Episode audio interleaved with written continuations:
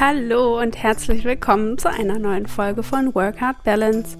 Ich bin Sarah, ich bin psychologische Berufsberaterin und ich habe mich vollkommen dem Thema verschrieben, andere Menschen auf ihrem Weg zur beruflichen Erfüllung zu begleiten. Das mache ich in Form von Einzelcoachings oder auch meinem Online-Kurs. Du bekommst die Links wie immer in den Show Notes, sowohl zum Online-Kurs als auch zu den Infos und auch zu meinem Kalender, falls du dich einfach mal für ein kostenloses Kennenlernen eintragen möchtest vollkommen unverbindlich. Dann können wir einfach mal über deine Situation schnacken und du kannst dir einen Eindruck davon machen, was ich eigentlich so tue. Und in der heutigen Folge teile ich wieder ein ganz tolles Interview mit dir und zwar mit der lieben Anne von Paloma Publishing. Sie hat ihren eigenen Verlag gegründet und berichtet von ihrem Weg dahin von den kleinen Umwegen, die sie gegangen ist, wenn man es Umwege nennen kann. Sie hat viele Erfahrungen gesammelt. Sie gibt so ihre Tipps für deinen beruflichen Weg mit und sie erzählt uns auch ein bisschen, wie so der Alltag aussieht, wenn man einen Verlag hat und wie du auch dein eigenes Buch schreiben kannst, beziehungsweise wie es letztendlich auch veröffentlicht werden kann. Bei ihr jetzt speziell. Also ein sehr tolles Interview mit vielen Infos. Und wie immer wünsche ich dir ganz viel Spaß dabei.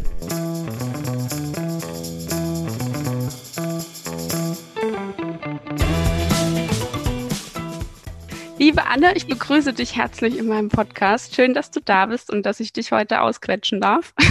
Ja, hallo, schön hier zu sein. Danke für die Einladung. Sehr gern. Ich starte am liebsten immer damit so mit einer kurzen Vorstellung, die ich natürlich dir überlasse, weil du dich mhm. nun mal am besten selbst vorstellen kannst. Also erzähl doch mal kurz, wer du so bist, wie alt du bist, vielleicht auch, wenn du magst, und was du so machst aktuell. Ja, sehr gerne. Also ich bin Anna, Mitte 30, aus Leipzig ähm, und ich bin Verlegerin bei Paloma Publishing. Das heißt, ich habe einen Verlag gegründet für Sachbücher von Frauen, ähm, Frauen auch im weiteren Sinne.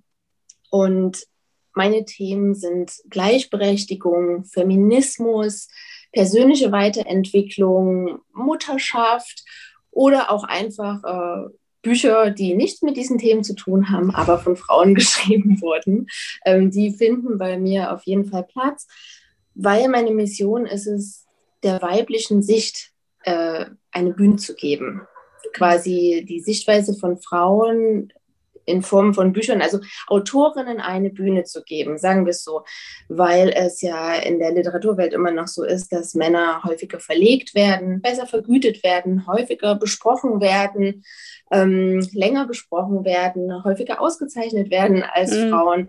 Und ja, meine Mission ist es, da ein bisschen Gleichgewicht reinzubringen. Und deshalb ähm, ich habe in meinem Online-Shop auch Kunstdrucke von Künstlerinnen, weil wir, glaube ich, in der Kunst ein ähnliches Thema haben. Und da möchte ich einfach auch meine Plattform nutzen, um auch da Frauen eine Bühne zu geben. Mega cool. Also wirklich richtig cool. Und ich habe natürlich auch schon ein bisschen mitbekommen, was du so für Bücher hast. Und ich werde da jetzt auch bald ja. mal mir auch mal was zulegen. ja, sehr gerne.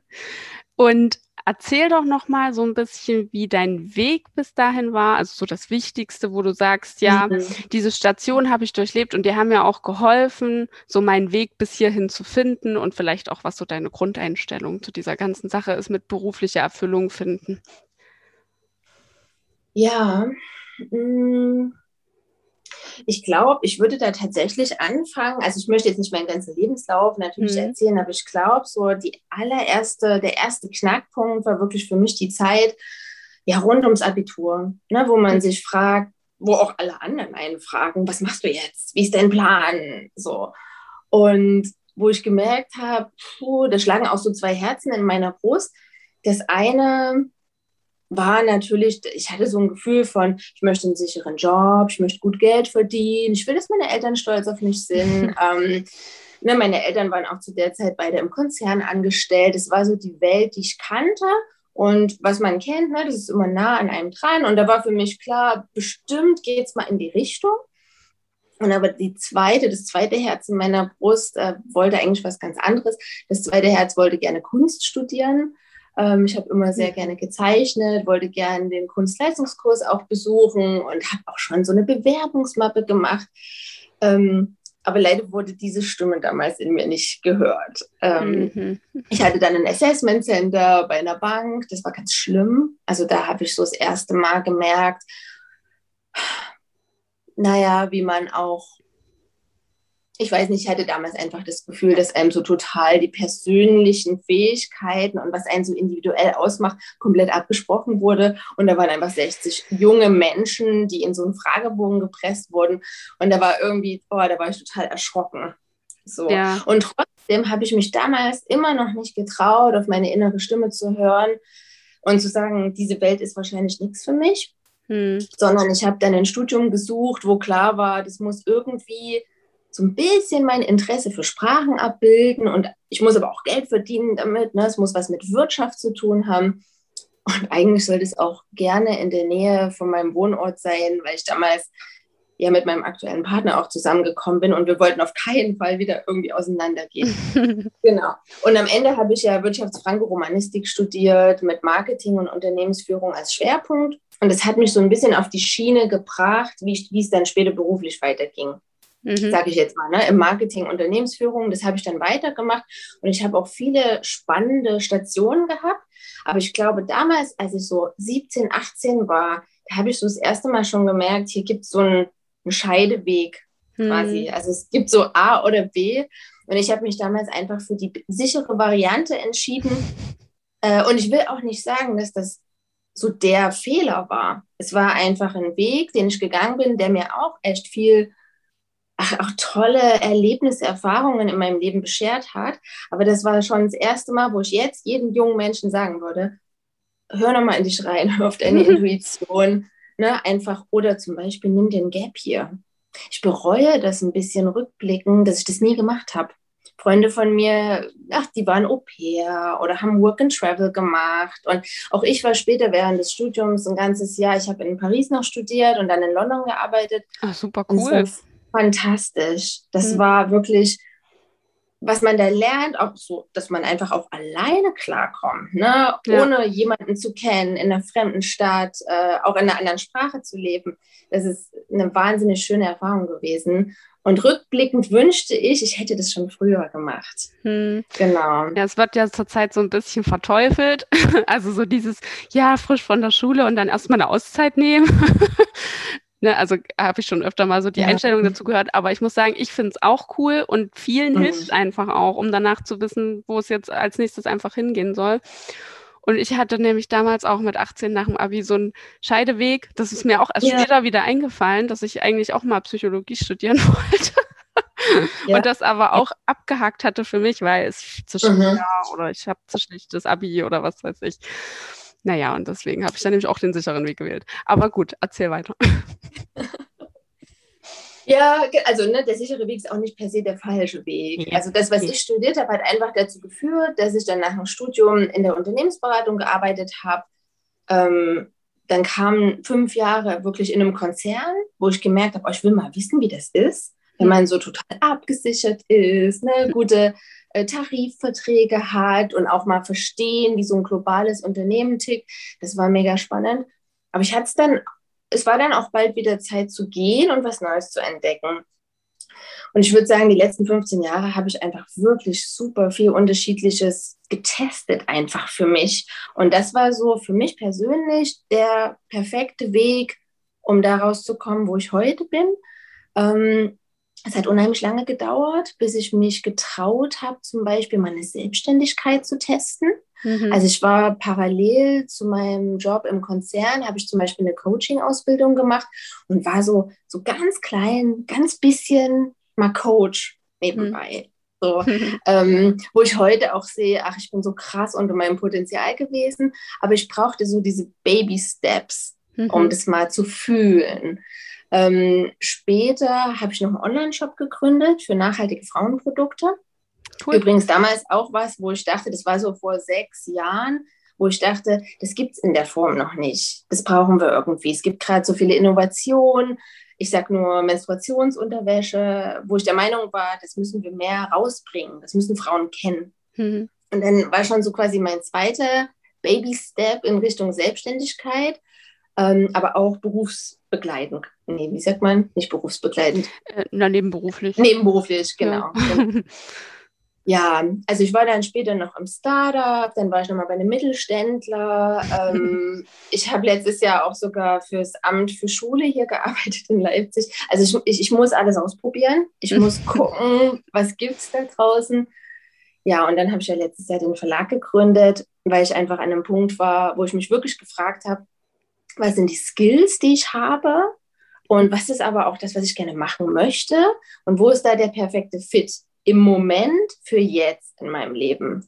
Ja. Na, das möchte ich immer sagen, weil es wirklich super persönlich ist, glaube ich, der Weg, den man geht und auch der Zeitpunkt passt halt nicht immer. Ja. Und für mich hat es jetzt gerade mit einem Verlag super gepasst, eben ähm, neue Bücher, jedes neue Buch ist für mich auch ein neues Projekt, ein neues Thema, wo ich eintauche. Hm. Ich finde es total spannend. Also ich bin so ein Typ, ich kann mich super gut begeistern für Dinge. Ich kann sehr gutes Projektmanagement machen und ich freue mich aber auch, wenn so nach drei, vier, fünf, sechs Monaten, wenn das Baby draußen ist und dann kommt ein neues Thema. Hm. Genau. Also du brauchst auch so ein bisschen die Abwechslung. Ja, total. Einfach auch ja diese Herausforderung, wieder in was Neues einzutauchen, auch mhm. zu gucken, zu lernen auch. Ne? Ich lerne auch ja fachlich unheimlich viel mit jedem mhm. Buch, was ich rausbringe.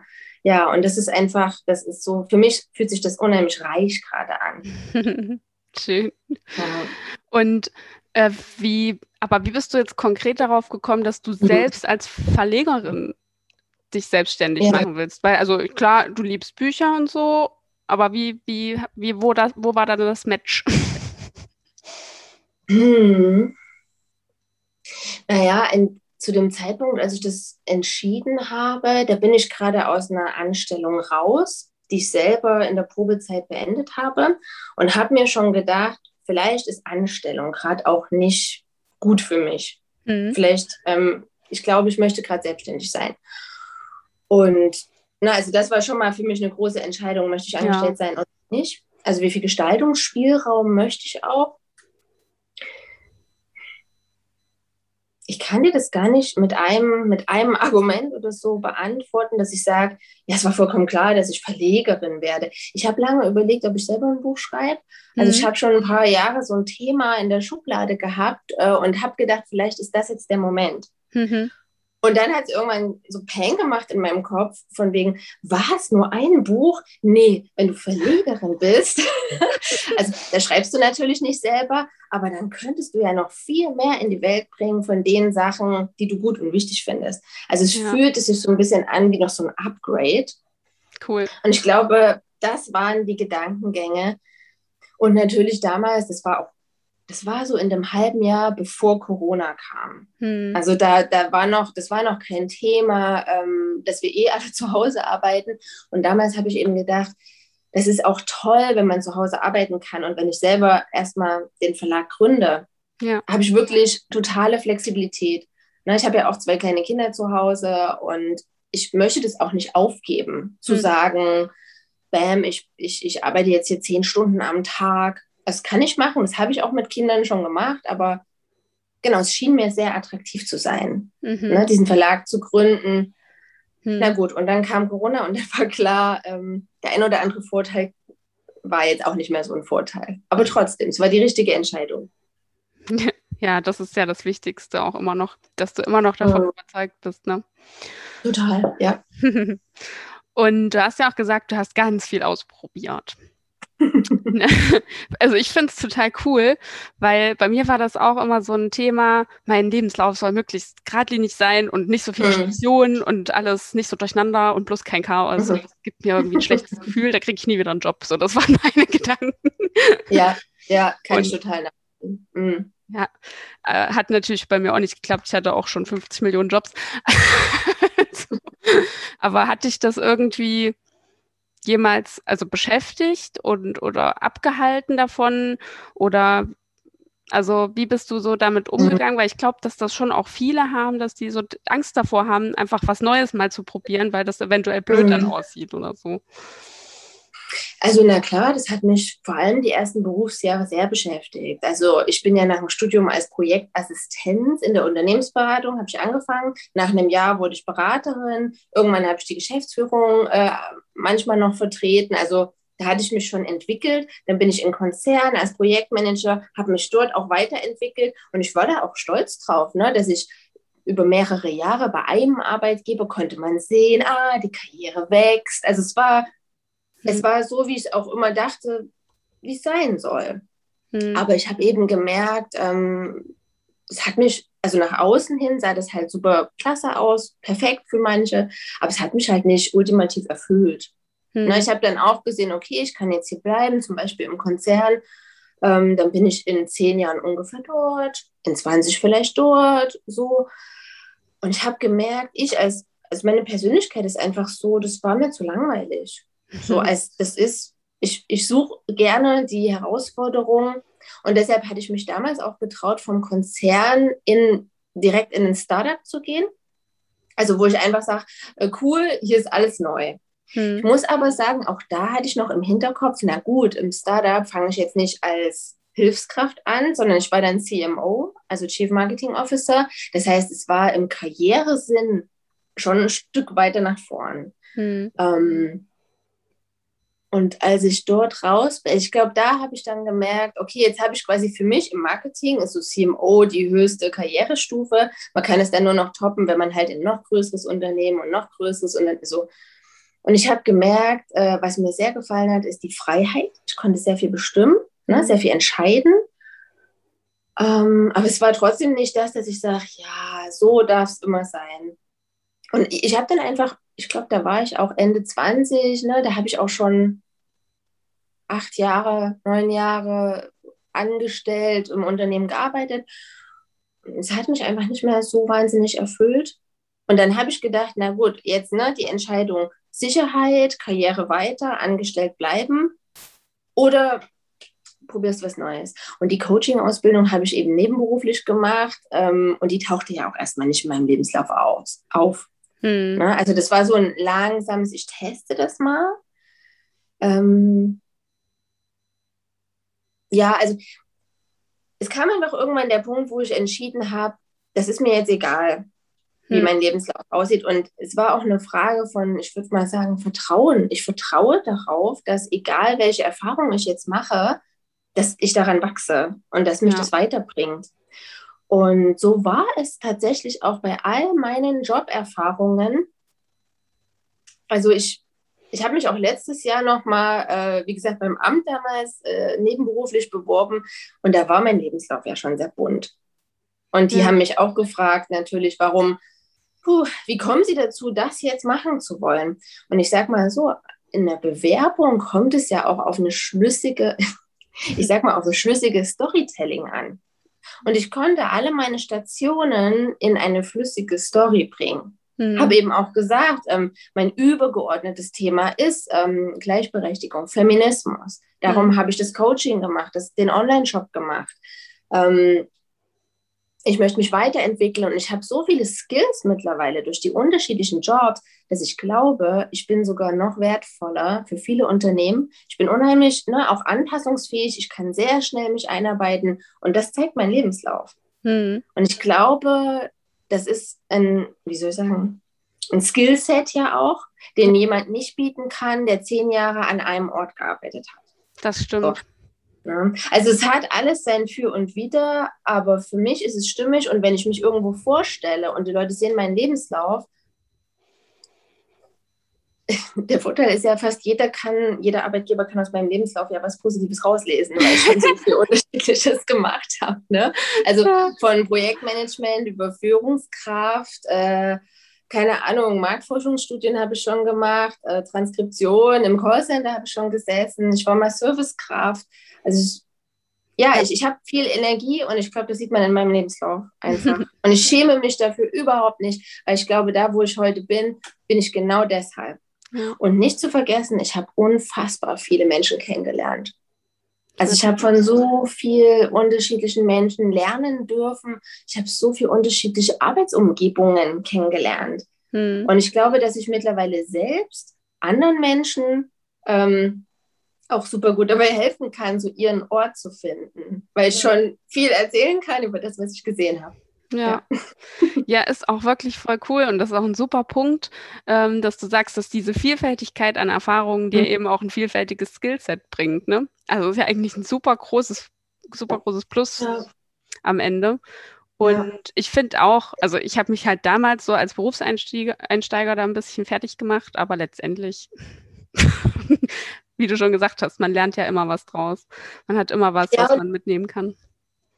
Ja, aber und ich möchte noch ergänzen, es ist sicher aber auch eine Frage wirklich, was bin ich für ein Typ Mensch? Ich ja. zum Beispiel, ich war schon immer und bin einfach ein Generalist. Mhm. Ich bin jemand, der sehr viele Dinge im Blick haben kann, aber ich bin kein tiefer Fachexperte. Hm. Und es gibt aber natürlich Menschen, die ganz tief, ich meine Wissenschaftler, jeder Wissenschaftler geht ganz tief in sein Fachgebiet rein. Ja. Und das müssen sie auch, das sollen die auch. Ich glaube, für Wissenschaftler ist es nicht gut, wenn sie alle ein, zwei Jahre ihren Job wechseln. Ja. Ähm, na, deshalb, je nachdem, was man für ein Typ ist, glaube ich, kann das von Vor- oder von Nachteil sein. Ja, ja, das stimmt natürlich, ja. Aber ich glaube, also ist so meine Erfahrung bis jetzt, mhm.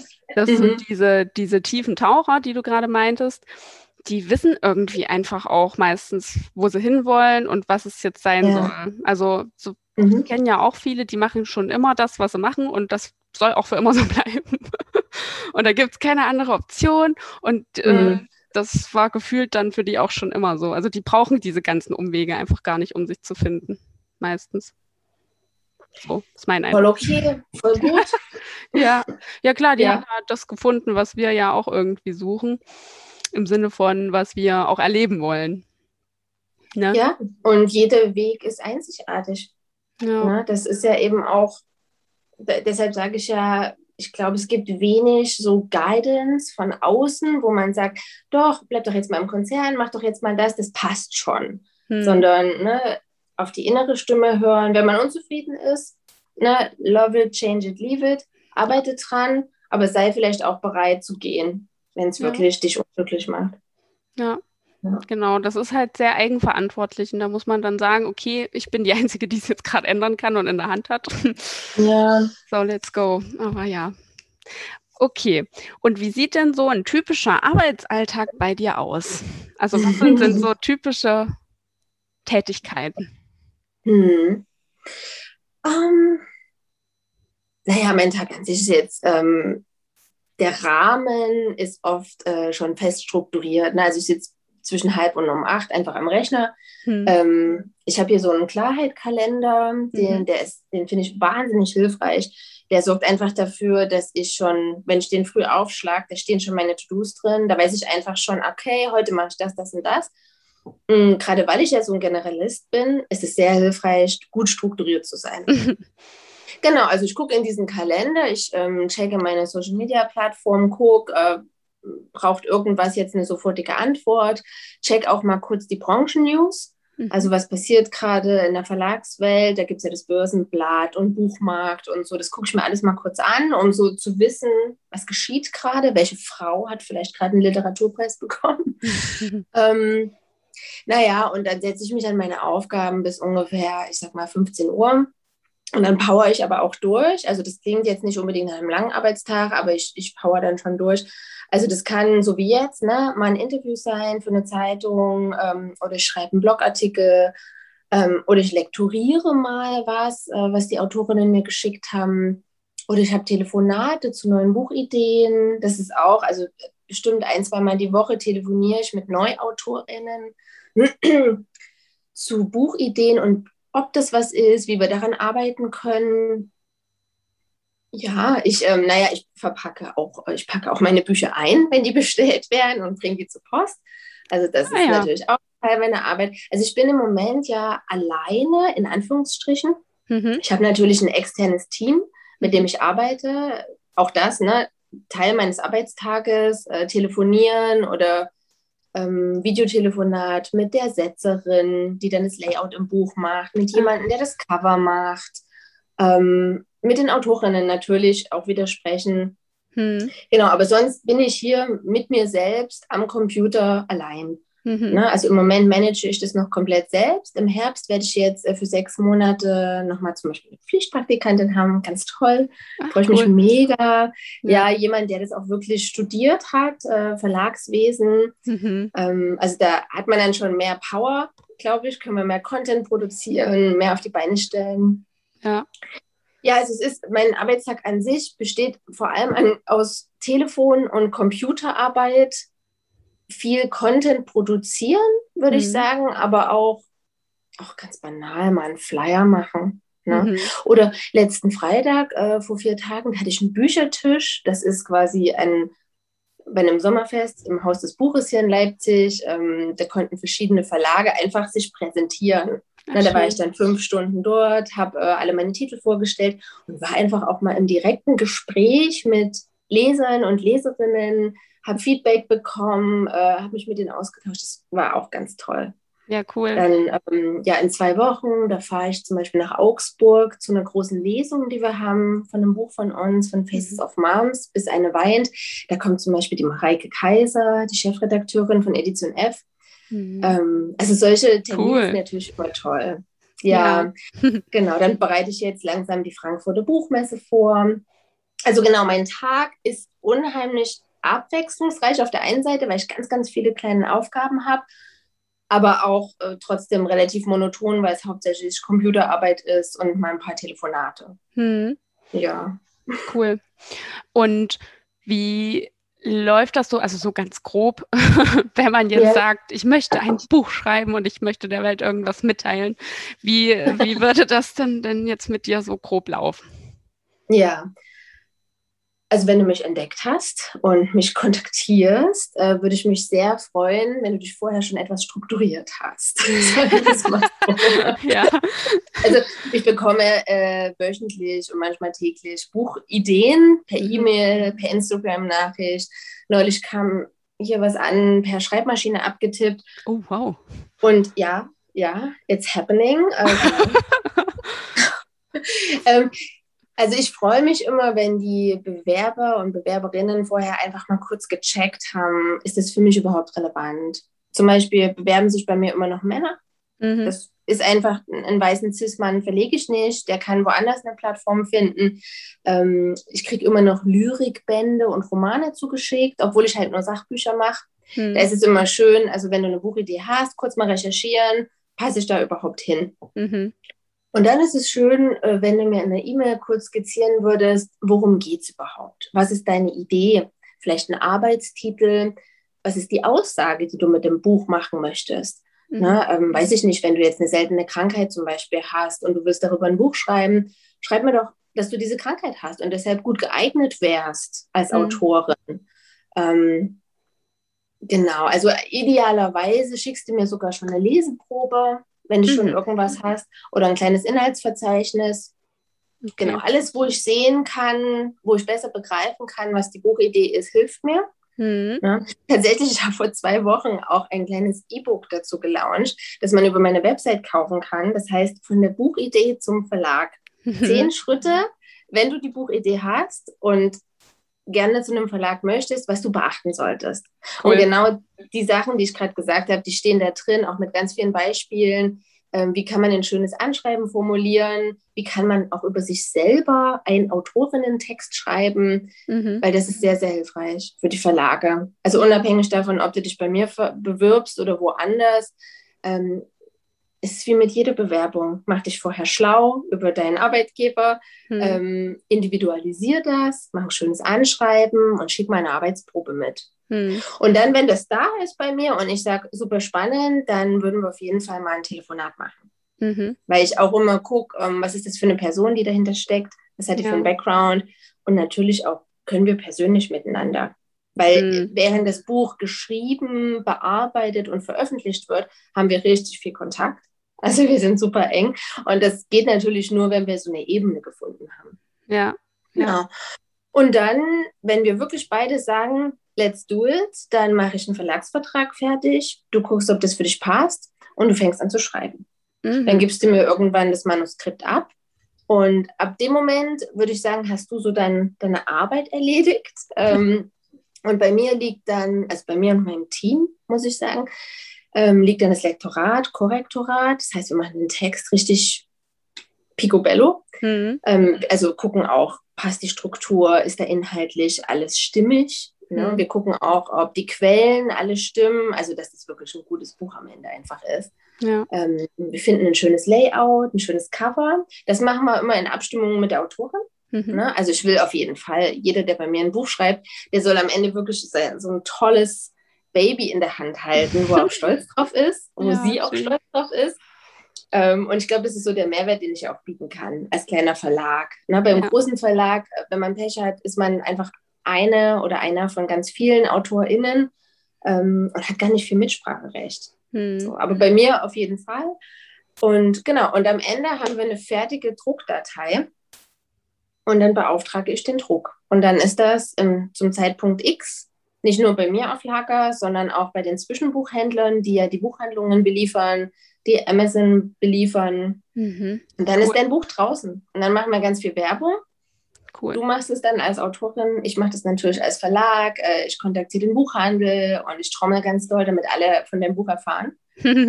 ja, und dann ist es das. Und dann haben wir noch mal ungefähr, ich würde sagen, drei bis sechs Monate, wo wir wirklich noch eng zusammenarbeiten, weil wir noch ähm, vielleicht sogar eine Lesung organisieren oder Gewinnspiele machen. Du gibst Interviews. Und dann ist so der typische Lebenszyklus des Buches, äh, geht dann, es beruhigt sich wieder ein wenig, würde ich sagen. Ja. Es sei denn, du hast so eine Art Longseller geschrieben. Ähm, das ist ein Buch, was weniger auf einem Trend mitläuft, sondern einfach länger relevant bleibt.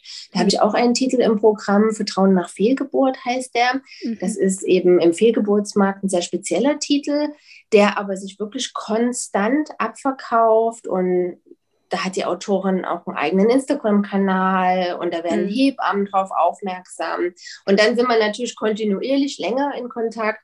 Aber nur, dass du eine Vorstellung hast, wenn du jetzt die Buchidee hast und wir würden zusammenarbeiten, wären wir ungefähr jetzt ein Jahr lang eng miteinander verbunden. Naja, krass.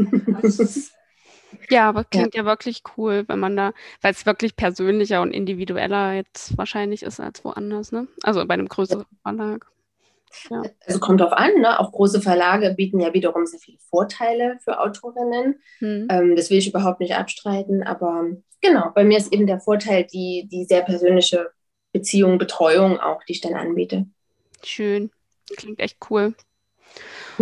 Und äh, wie ist das denn mit den äh, Zahlen, also mit dem Preis? Wie, wie hoch sind denn da jetzt die Prozente? Wer kriegt was? Und also das interessiert ja. mich persönlich einfach echt. ja, also mh, mm, wo fange ich an? Also vielleicht erstmal dabei, dass die Autorinnen werden bei mir alle gleich vergütet. Also ich ähm, oder zumindest im Moment ist es so, dass ich allen gleich zahle, weil ich der Meinung bin, jeder hat dort die gleiche Arbeit reingesteckt und so. Mhm. Ähm, das heißt, ein gewisser Prozentsatz vom Buch geht immer an die Autorin, vom Nettoverkaufspreis. Dann muss ich natürlich immer die Mehrwertsteuer abziehen vom Buchpreis. Und äh, da liegen ja noch Kosten bei mir für Lektorat, für den Druck, für die Covergestaltung und so. Das sind alles Kosten, die ich noch abziehen muss von einem etwaigen Gewinn. Mhm. Und ein weiterer Faktor ist, dass ich im Moment äh, on-demand drucken lasse. Das heißt, ich lasse nicht 5000 Bücher drucken, die stehen dann im Lager und ich muss die abverkaufen, fertig, sondern seit ein paar Jahren gibt es diesen On-Demand-Druckservice. Mhm. Ähm, heißt, du gehst in die Buchhandlung, sagst, ich hätte gern dieses Buch bestellt und im Idealfall ist es am nächsten Tag da, weil es über Nacht gedruckt wurde. Mhm. Ähm, das ist eine ganz spannende Sache. Manchmal dauert es auch zwei, drei Tage, je nachdem, wie gerade die Auftragslage ist. Ähm, aber es ist ganz spannend, weil das, das ist, ich finde es sehr umweltfreundlich. Ne? Man hat keine Überproduktion, keine Lager, die man füllen und bezahlen muss. Ähm, und für mich hat es eben den Vorteil auch, dass ich nicht so viel Kapitalbindung habe. Hm. Ne? Als wenn ich jetzt 5000 Bücher im im Lager stehen habe. Ja. Ähm, und was die Preise angeht, heißt es natürlich, dass dieser Service auch einen Teil meiner Marge noch frisst. Mhm. Aber es gibt für mich natürlich auch genug übrig. Also genug in Anführungsstrichen. ähm, so richtig reich wird man jetzt im Moment nicht davon. Ne? Also auch für mich, ich stehe noch ganz am Anfang, jetzt im zweiten Jahr, da sind wir auch noch nicht in den schwarzen Zahlen, was aber vollkommen in Ordnung ist. Ne? Es ist eine Neugründung. Genau. Aber deshalb sind meine Bücher, ich sag mal jetzt auch nicht im Niedrigpreissegment, weil mhm. ich mich da einfach nicht bewegen kann, äh, weil ich eben kein großer Verlag bin, der vielleicht sogar eine eigene Druckerei hat, sondern ähm, genau, mein Modell ist einfach im Moment ein anderes noch. Ja, aber es ist ja wirklich cool mit dem On-Demand-Druck. Ne? Also wenn das so einfach geht und dann am Ende sogar noch richtig gut aussieht, dann ist das natürlich perfekt eigentlich, ne? Keine Lagerkosten, ja. kein ja. Also ich bin sehr zufrieden. Es hat natürlich auch, äh, es kann auch Nachteile haben, zum Beispiel Jetzt hatten wir ja letzten Herbst den Brexit, äh, wodurch viele Firmen, die in Großbritannien Bücher haben drucken lassen, ausweichen mussten äh, und zum Beispiel zu meinem Dienstleister gewandert sind. Das hat das Auftragsvolumen in die Höhe geschraubt. Hm. Und dazu kam noch ein Corona-Lockdown und Hygieneabstandsregeln in der Druckerei, weshalb weniger Menschen dort arbeiten konnten. Und das hat zum Beispiel dazu geführt, dass ich ein bisschen längere Lieferzeiten hatte, hm. äh, was die gedruckten Bücher angeht. Äh, einfach weil die so viel drucken mussten. Achso, und der dritte Faktor war, dass während des Lockdowns unheimlich viele Menschen Bücher lesen wollten, also bestellt haben und gleichzeitig aber auch Bücher schreiben wollten, weil manche hatten einfach jetzt mehr Ruhe und Zeit, Bücher mhm. zu schreiben. Genau. Das heißt, der Nachteil von einem On-Demand war jetzt während der Corona-Zeit einfach, dass die nicht richtig hinterhergekommen sind. Hm. Aber das lichtet sich gerade, das hat sich wieder beruhigt und ich bin erstmal guter Dinge, die sind gut aufgestellt. Ich arbeite da auch mit dem Marktführer zusammen. Also mhm. besser als so geht es einfach nicht. Hm, cool. Aber auf der anderen Seite hast du natürlich dann demnach jetzt echt eine gute Zeit gehabt, wahrscheinlich so an Zulauf, ne? So mit Büchern und ja, Anfragen. Ja. ja. Und Jetzt, wenn wir das mal auf den Verlag nur beziehen, gab es da schon mhm. mal einen Moment, wo du dachtest, boah, es ist so anstrengend und oder irgend so eine krasse Herausforderung, ich kann nicht mehr, ich würde am liebsten alles hinschmeißen. Hattest du schon mal sowas? Mhm. Wie bist du dann damit ja. umgegangen? Ja, also auch wenn es den Verlag erst anderthalb Jahre gibt, äh, ist dieser Moment schon mal gekommen. Und zwar tatsächlich im, wann war das, im Januar, Februar diesen Jahres Mhm. Das war der zweite große Lockdown. Ich war, ähm, also mein Mann Vollzeit im Homeoffice, ich äh, komplett im Homeoffice, die Kinder, Kita zu, Schule zu, beide da. Also meine Tochter ist zweieinhalb. Das ist dann auch, da kann niemand arbeiten, wenn so ein junges Kind zu Hause rumturnt. Und noch dazu hatte ich äh, eine Festanstellung, ja, die ich auch irgendwie managen musste. Also ne, ich hatte noch einen Job nebenbei aber als Nebenerwerb. Der Verlag war immer mein Haupterwerb. Und das war so ein Moment, wo ich echt sagen musste, ähm, das ist too much. Das schaffe ich nicht, muss mich jetzt entscheiden. Also ich meine, meine Kinder sind da, meine Kinder gehören zu mir, die, die bleiben auch. Das, natürlich meine ich das jetzt nicht. Ähm, nee, ich, ja, Familie muss weg. Nee. nee, ich musste mich so ein bisschen entscheiden. Ähm, auch ich habe ja nur begrenzt Kraft. Ne? Wo stecke ich die rein? Ähm, der Job, den ich nebenbei gemacht habe, der hat sehr gutes Geld gebracht. Mhm. Aber natürlich schlägt für den Verlag mein Herz. Und ich habe mich am Ende gegen den anderen Job entschieden, habe den dann beendet auch im Frühjahr jetzt diesen Jahres und habe mich quasi wirklich komplett nochmal auf den Verlag konzentriert. Und ich bin total froh drum. Einmal, dass ich überhaupt die Möglichkeit hatte, auch finanziell das machen zu können. Mhm. Ähm, und weil ich merke, das hat mir und dem Verlag noch so einen krassen Boost gegeben, weil ich mich auch innerlich jetzt so krass committed habe. Mhm. Weil ich mhm. gesagt habe, nee, das ist genau das, was ich machen will. Und ich schmeiß mich so stark rein. Ich, ich versuche jetzt alles, um diesen Verlag zu pushen, weil das ist wirklich mein Baby. Weil es ist ja so, wenn man noch so einen Nebenverdienst hat, zumindest bei mir, sage ich mal, ist es so, dann ist ein Teil natürlich meiner e-, Energie auch in einem anderen Job. Mhm. Und, ähm, und jetzt ist das quasi nicht mehr da und ich merke, ich habe eine ganz andere Energie nochmal. Mhm. Und wie das so ist, ne, manche glauben ja an das Gesetz der Anziehung. Ähm, wenn ich halt gute Energie rausgebe, kommt auch gute Energie zurück. Und an dem Punkt bin ich gerade. Und deshalb war eigentlich diese Entscheidung von einem halben Jahr, höre ich auf, mache ich weiter, wovon kann ich mich trennen? Das war super schmerzhaft, muss ich ehrlich sagen. Das war schwer war mhm. wirklich schwer damals. Mal davon abgesehen, dass die Zeit auch generell für Familien sehr, sehr schwer war. Hm. Ja, aber quasi so diese Vorstellung auch loszulassen von, ich habe hier noch mein kleines Sicherheitsboot mit dem anderen Job, mhm. ähm, sondern wirklich zu sagen, all in. Ähm, das war sehr schwer, aber es war auch sehr richtig. Schön. Mhm. Ja, das habe ich auch schon oft gehört und auch kurzzeitig selbst erlebt, dass wenn man ja. das selbstständig machen will und erstmal noch so das Sicherheitsnetz hat, so den nebenberuflichen mhm. Weg wählt, ja. ähm, dass es entweder dann wirklich daran scheitert, weil man eben gar nicht genug reingeben kann und dann denkt, okay, irgendwie läuft es nicht richtig an, jetzt muss ich aufgeben. Ne?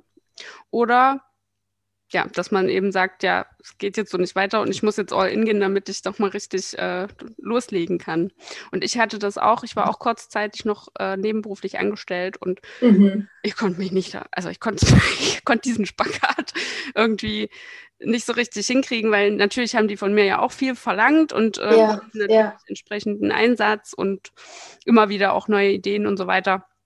Konnte ich aber einfach gar nicht mit mein, ich konnte es einfach nicht, weil ich hier irgendwie so beschäftigt ja. war, neue Ideen zu haben und habe die ganze Zeit nur darüber nachgedacht und das, ja, also das habe ich auch nicht lange gemacht, weil es für beide Seiten auch blöd war und bis jetzt bereue ich es auch nicht. ja, ich meine, ich habe das vorher, ich finde, man liest, es, ich, es gibt so zwei, zwei Richtungen da. Ne? Das eine, ich habe immer gelesen in so was war das? Also die Karriereratgeber haben immer so ein bisschen davon abgeraten, das nebenberuflich zu machen. Naja, eben aus den Gründen, die du gerade nanntest, ne? So von wegen, wenn du es nicht, wenn du nicht voll reingehst, bist du nicht voll committed, dann wird es wahrscheinlich nichts, ne? Äh, nee, umgedreht, das waren die Persönlichkeitsratgeber, die haben das gesagt. Und die Karriereratgeber haben aber immer gesagt, ne, die gehen ja auch auf Sicherheit, behalte deinen Job, deinen Hauptjob, der dir die Sicherheit und das Geld bringt und versuch so dein Herzensprojekt ein bisschen nebenbei zu machen. Dann wirst du schon sehen, ob das passt. Ähm, und ich finde, beide Sichtweisen haben ja auch was für sich. Ja. Ähm, und ich habe ja damals, wie gesagt, auch mein Coaching war, es waren Baby Steps und am Ende hat es, glaube ich, auch wirklich deshalb nicht geklappt, weil ich mich nicht voll committed habe. Und trotzdem ist es nicht schlimm. Es war trotzdem eine, wichtige Entwicklung für mich. Hm. Ja. ja. genau. Und jetzt. Mh. Hm?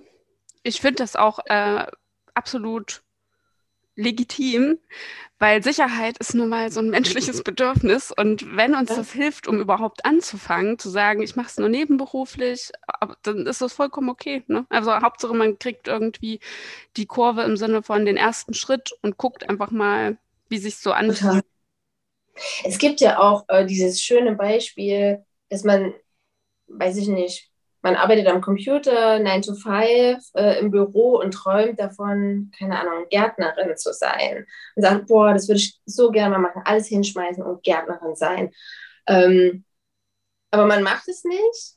Oder man macht es und scheitert super krass, weil man irgendwie nach vier Wochen Gärtnerin merkt, oh nein, so erfüllend ist das gar nicht, wie ich gedacht habe. Ja. Ne? Ähm, deshalb, ich finde, genau, ich finde diesen Tipp auch gut, es erstmal zu testen ähm, mein Mann sagt sogar manchmal, weil ich doch ganz früher, ich hätte ja so gern Kunst studiert und ich habe dem sehr lange nachgetrauert. Und mein Mann sagt auch, ähm, dann mal doch einfach jetzt ein bisschen. Also fütter doch diese Seite in dir noch so ein bisschen, anstatt weiter traurig zu sein, dass du nicht Fulltime Künstlerin sein kannst. Hm. Ja, und ich finde es aber sehr schwer. Muss ich wirklich sagen, ich finde es sehr schwer, weil das ist ja auch so ein Traum, so ein idealer Traum, so, eine, so ein Exit-Gedanke für später mal.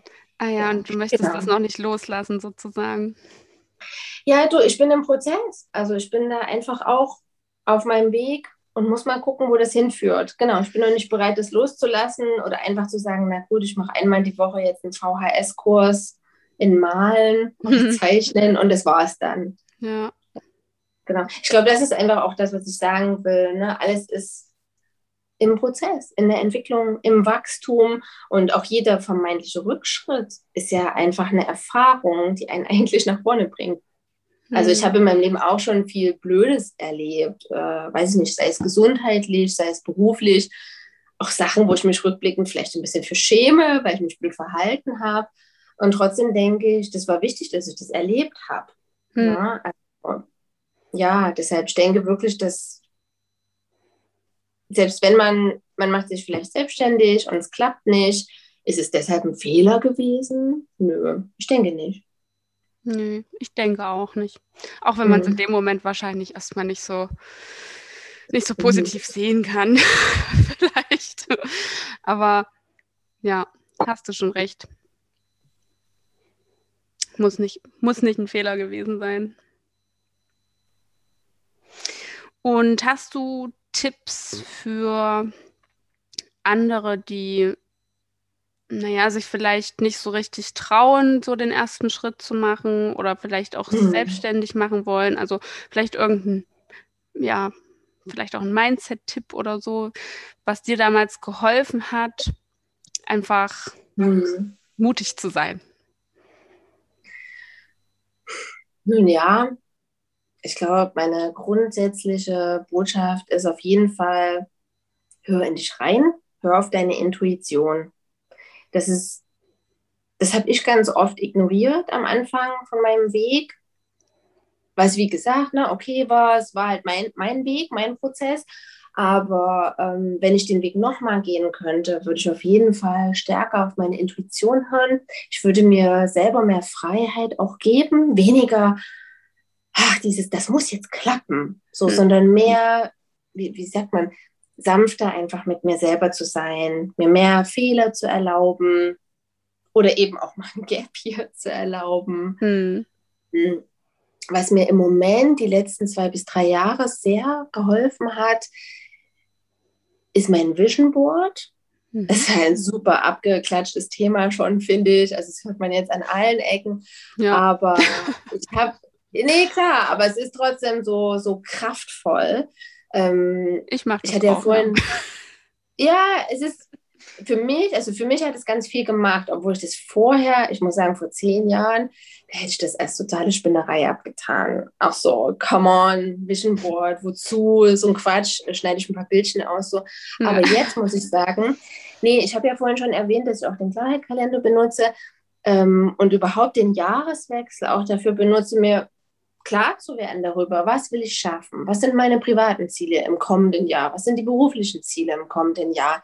Ähm, und ich versuche mir das auch selber, mh, mm, ich versuche mir so ein inneres Bild zu schaffen. Ne? Wie sehe ich aus, wenn ich das erreicht habe? Ähm, wie fühle ich mich, wenn ich das erreicht habe? Wie ist meine Umgebung, wenn ich das erreicht habe? Ähm, und das sind Fragen, die finde ich super easy eigentlich, total einfach und simpel. Easy ist das falsche Wort, aber einfach ist das richtige Wort. ähm, und sehr, sehr kraftvoll, weil dann habe ich ein inneres Bild vor mir. Und das kann man natürlich immer weiter treiben, indem man das manifestiert. Ne? Ähm, ich hatte mal eine Zeit, als ich den Verlag gegründet habe, ähm, da habe ich mir Bilder rausgesucht von erfolgreichen Verlegerinnen, hm. Lektorinnen, hm. starke Frauen, die ich so inspirierend fand und habe mir das so ein bisschen aufgeklebt.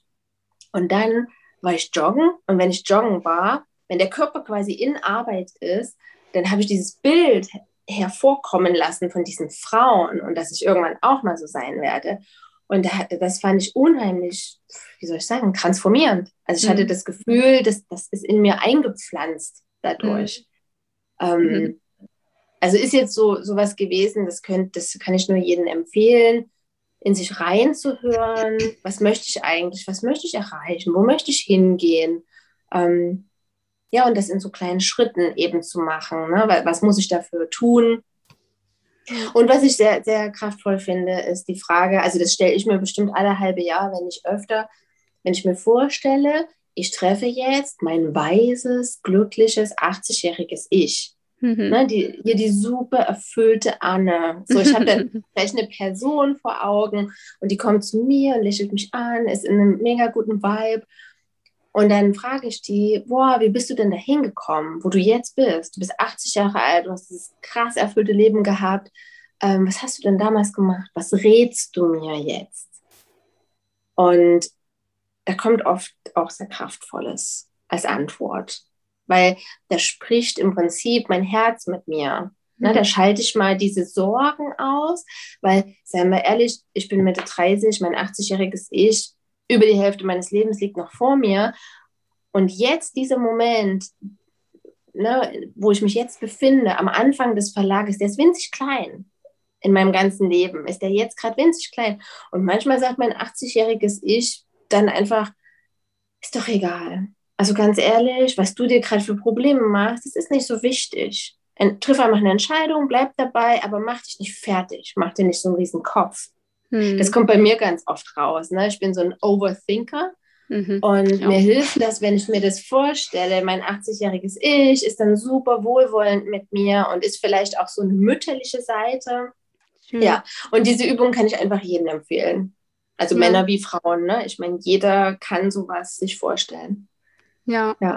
Voll schön. Ja, sind echt gute, sehr gute Tipps. Vielen Dank. Ja.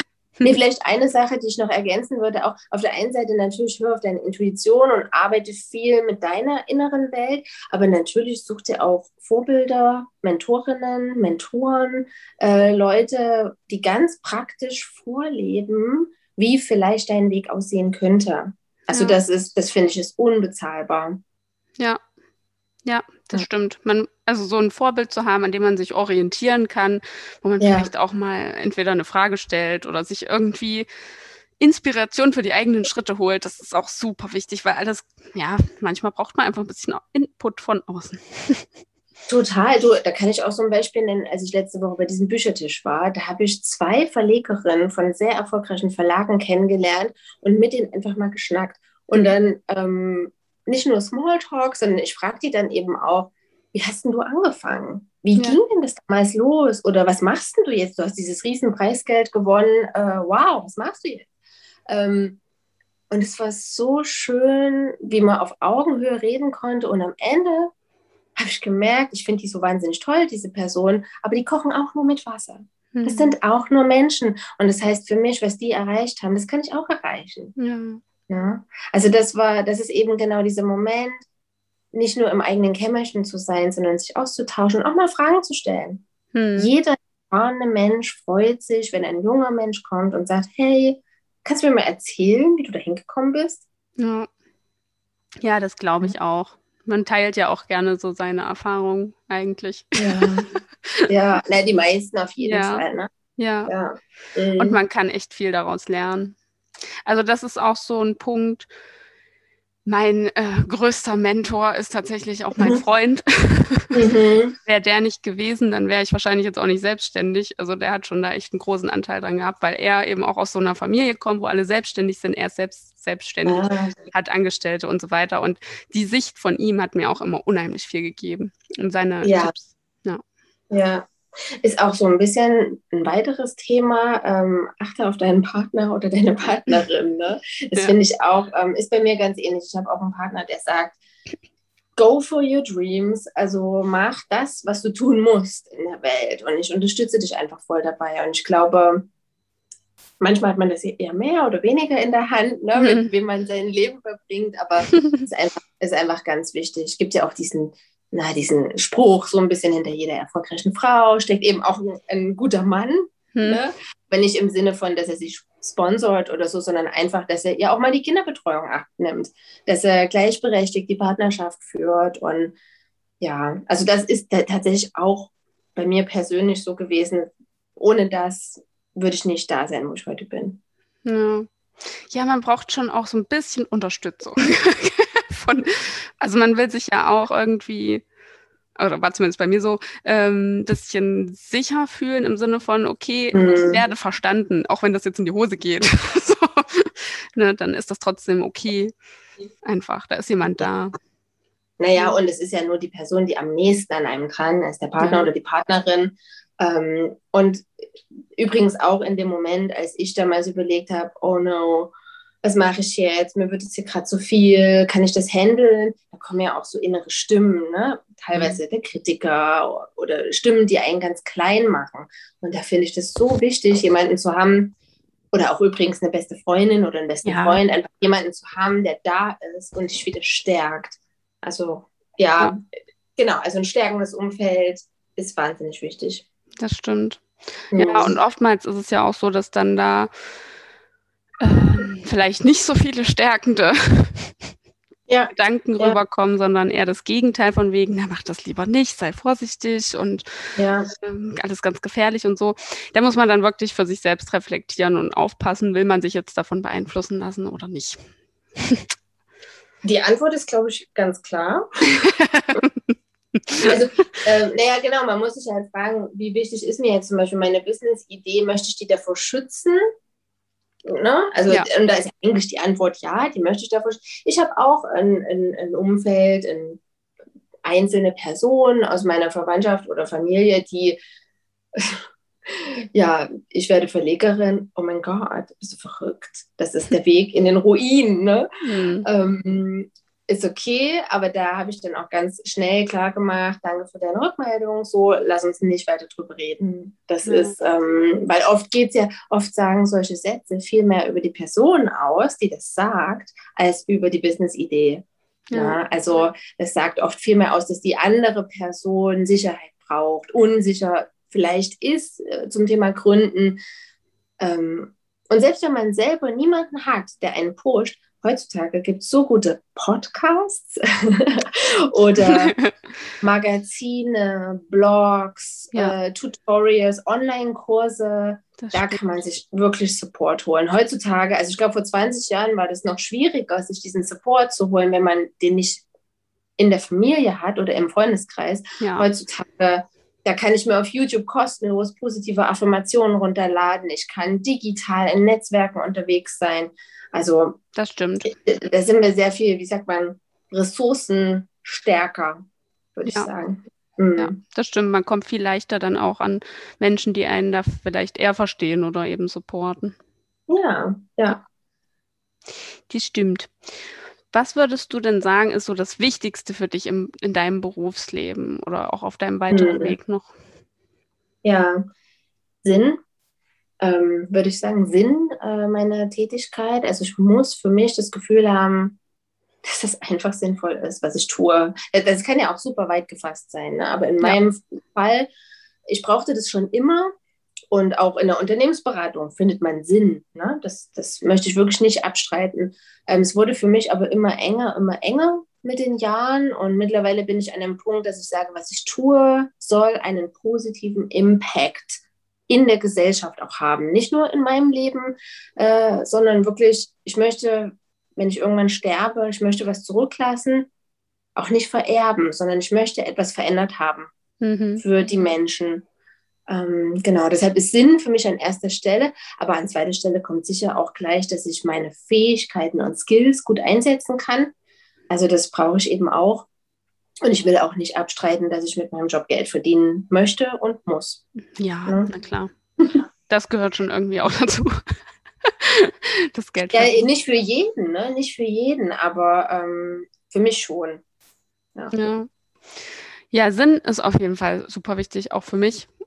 Also das mhm. ist auch so ein Punkt, der in meinem Coaching ganz wichtig ist, weil ich glaube, wenn man das verstanden hat, was für einen selbst sinnhafte Arbeit bedeutet, dann kann man ja. auch viel schneller so die, die Richtung finden und die Jobs finden, die da eben in Frage kommen, letztendlich. Und dann kommt auch auf einmal viel mehr in Frage. Hm. Also ganz ehrlich, dadurch, dass ich äh, meinen Sinn auch darin finde, mich für Feminismus einzusetzen, ähm, da kann ich mich bei, bei dem Verein Pink Stings bewerben als Geschäftsführerin. Da kann ich, äh, was ich tat übrigens, mhm. da kann ich, äh, was ich auch schon gemacht habe, da kann ich auch für ein Startup arbeiten, was ähm, Love Toys für Frauen produziert. Mhm. So, weil ich das wichtig finde. Ne, da kann ich, also ich kann ganz viele unterschiedliche Dinge machen, wenn ich weiß, was ist so meine Mission die kann ich ja ganz unterschiedlich erfüllen.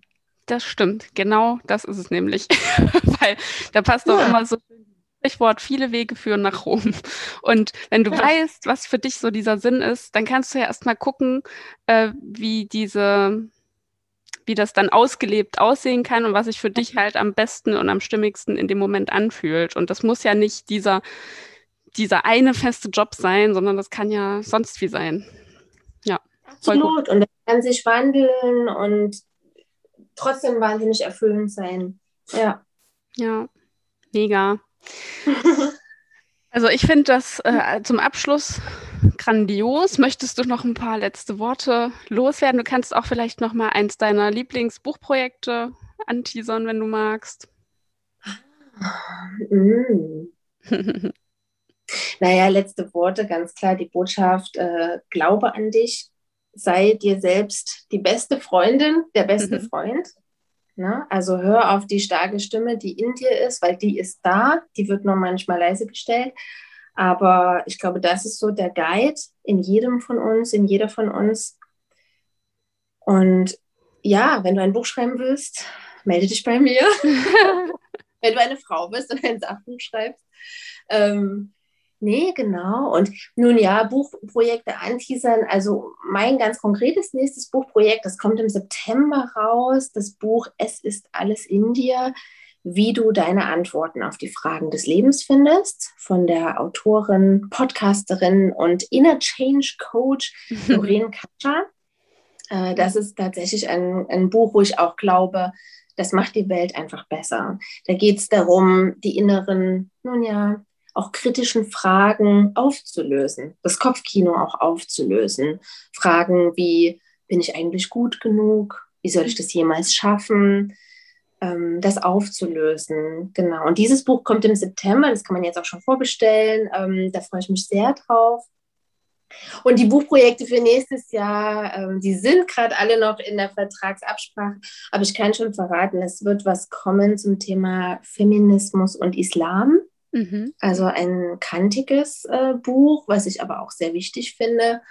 Und es sind verschiedene Sachen in Absprache zum Thema Selbstsabotage in Beziehungen, hm. Oder auch äh, Leben mit schwerkranken Kindern. Hm. Habe ich auch gerade ein Buchprojekt. Aber das muss ich finden. Das kann ich jetzt nicht versprechen. Ähm, es ist auf jeden Fall wahnsinnig spannend, ja. all die tollen Leute kennenzulernen, die an sowas arbeiten. Ja, klingt, klingt großartig, was eventuell da noch so kommen mag. Danke. Bin gespannt. Und ich werde das alles weiterhin äh, äh, aufmerksam verfolgen. Sehr gerne, ich freue mich. Okay, dann vielen Dank, dass du, äh, dass du hier warst, dass du uns teilhaben lässt an deiner Geschichte und deinen Tipps. Sehr gerne. Damit verabschiede ich mich und wünsche allen Zuhörern und Hörerinnen eine wundervolle Woche. Startet gut und bis nächste Woche.